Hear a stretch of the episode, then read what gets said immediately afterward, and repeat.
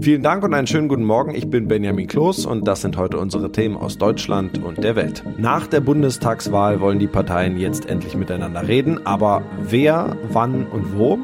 Die Gorch Fock wird nach, nun ja, spektakulärer Sanierung endlich übergeben und wir schauen auf den Arbeitsmarkt nach der Corona-Krise.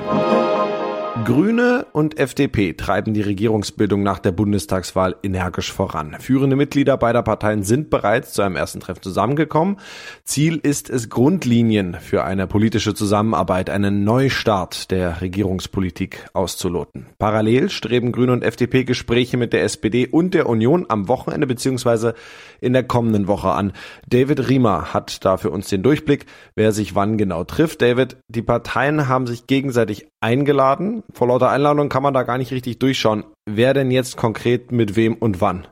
Ja, der Fahrplan sieht folgendermaßen aus. Am Freitag kommen Grüne und FDP zusammen, im Unterschied zum ersten Treffen, dann aber in etwas größerer Runde. Dabei wollen beide Seiten dann versuchen, schon mal ein paar große Brocken wegzuschaffen, um beide Parteien irgendwie auf einen Kurs zu bringen. Das wird schon schwierig genug. Und äh, dann geht's für die FDP am Samstag mit der Union weiter. Beide Seiten vertreten ähnliche Standpunkte in wichtigen Fragen wie beispielsweise Steuern. Und am Sonntag führen die Liberalen dann Gespräche mit der SPD, an denen unter anderem dann auch Kanzler Kandidat Scholz teilnehmen wird. Und wie ist der Fahrplan für die Grünen?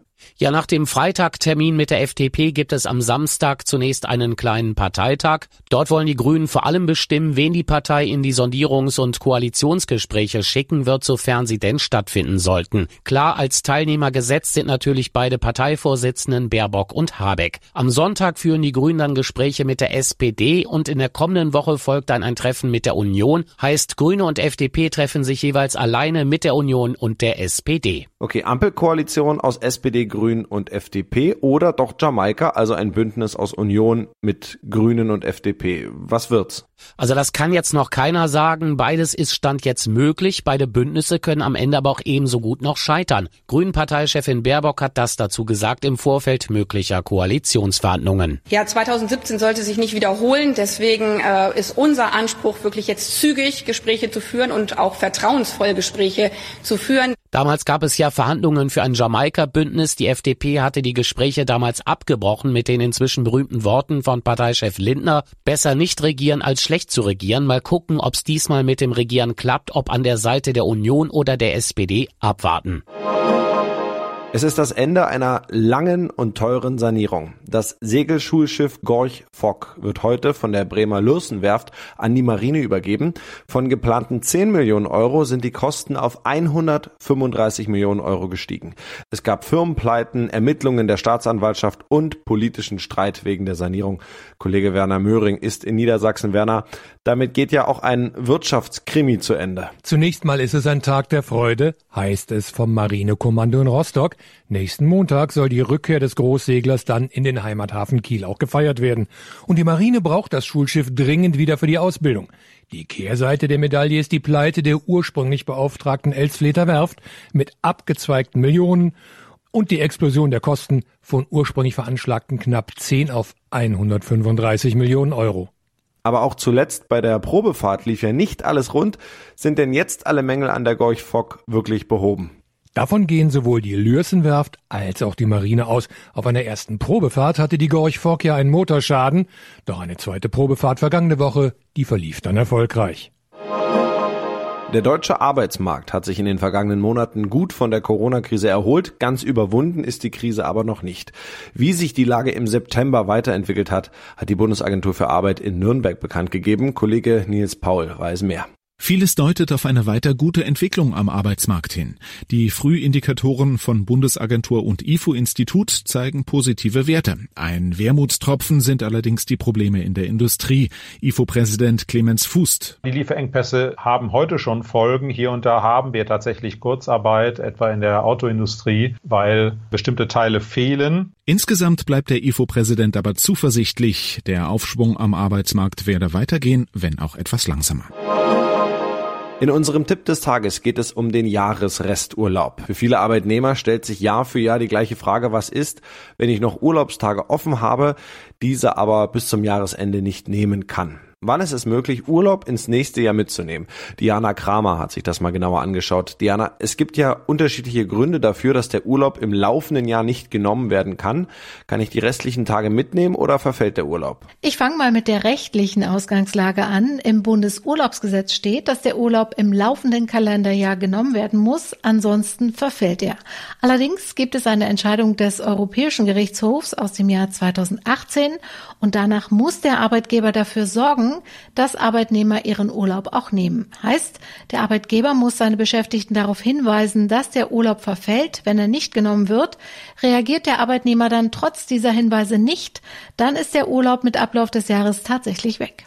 Was ist, wenn es aus betrieblichen Gründen keine Möglichkeit gab, den Urlaub zu nehmen? Also wenn es tatsächlich Gründe sind, die den Betriebsablauf betreffen, dann gibt es Sonderregelungen. Heißt also, wenn zum Beispiel ein Projekt oder ein Großauftrag zu Ende gebracht werden müssen und deshalb niemand in der Firma Urlaub nehmen darf, dann können die Beschäftigten den Urlaub mitnehmen ins nächste Jahr. Der Anspruch besteht dann bis zum 31. März des Folgejahres. Gleiches gilt übrigens auch, wenn man krank ist und den Urlaub deshalb nicht nehmen konnte. Bei dauerhaften Erkrankungen gibt es dann nochmal andere Regelungen. Wie sieht es denn aus, wenn ich wegen Corona in meinem Urlaub nicht verreisen konnte? Ja, dafür gibt's leider keine Ausnahmen, auch wenn wir alle mitunter ja schon den zweiten Sommer nicht weg konnten. Das hat keinerlei Auswirkungen auf den Urlaubsanspruch, denn wie jeder seinen Urlaub gestaltet, ob nun freiwillig oder auch nicht, das kann natürlich nicht gesetzlich geregelt werden und deshalb steht dafür auch kein Arbeitgeber in der Pflicht. Und das noch direkt nach der Weltpremiere in London dürfen sich jetzt auch die Filmfans in Deutschland freuen. Der neue James Bond-Film Keine Zeit zu sterben kommt in unsere Kinos. Mit anderthalb Jahren Corona-Verspätung. Die ersten Mitternachtsvorstellungen gab es auch schon. Für alle, die absolut nicht warten konnten. Unser Bond-Experte Philipp Detlefs hat ihn schon bei der Weltpremiere in London gesehen. Philipp, Daniel Craig verabschiedet sich von der 007-Rolle. Ist das ein Abschied mit Würde? Absolut. Der ganze Film ist auf ihn ausgerichtet. Ich verrate natürlich nichts von der Handlung, aber die Story der letzten vier Filme von Casino Royale bis Spectre wird fortgesetzt und, das ist das Entscheidende, sie wird auch abgeschlossen. Es ist mit 163 Minuten und 50 Sekunden der längste James Bond Film aller Zeiten. Es gibt Action, es gibt Humor, es gibt Drama und es ist sehr, sehr emotional. Ja, die Kinos in Deutschland werden heute Abend sicher rappelvoll sein. Der Hype ist groß. Wie fallen denn die ersten Reaktionen aus? Die sind überwiegend positiv. Ich habe hier in Großbritannien haufenweise gute, teils überschwängliche Kritiken gelesen. Ich habe bei der Weltpremiere gleich mit deutschen und österreichischen Fans gesprochen. Da klang der erste Eindruck so. Der Film hat mich total überrumpelt. Sehr lang, aber ich fand es super interessant, sehr, sehr emotional. Ich bin erstmal bewegt. Sehr vielschichtig, sehr gut gemacht und auch schockierend. Es gibt auch einige, die nicht so glücklich mit dem Film waren, denn in dem Film In keine Zeit zu sterben gibt es einiges, was für Gesprächsstoff sorgen wird. Daniel Craig ist weg, das steht fest. James Bond bleibt natürlich. Wie geht's denn weiter mit der Filmreihe? Ja, auf jeden Fall mit einem neuen Darsteller, die Produzenten Barbara Broccoli und Michael G. Wilson, die die Filme ja seit Jahrzehnten in zweiter Generation verantworten. Die haben es in den letzten Tagen mehrfach betont.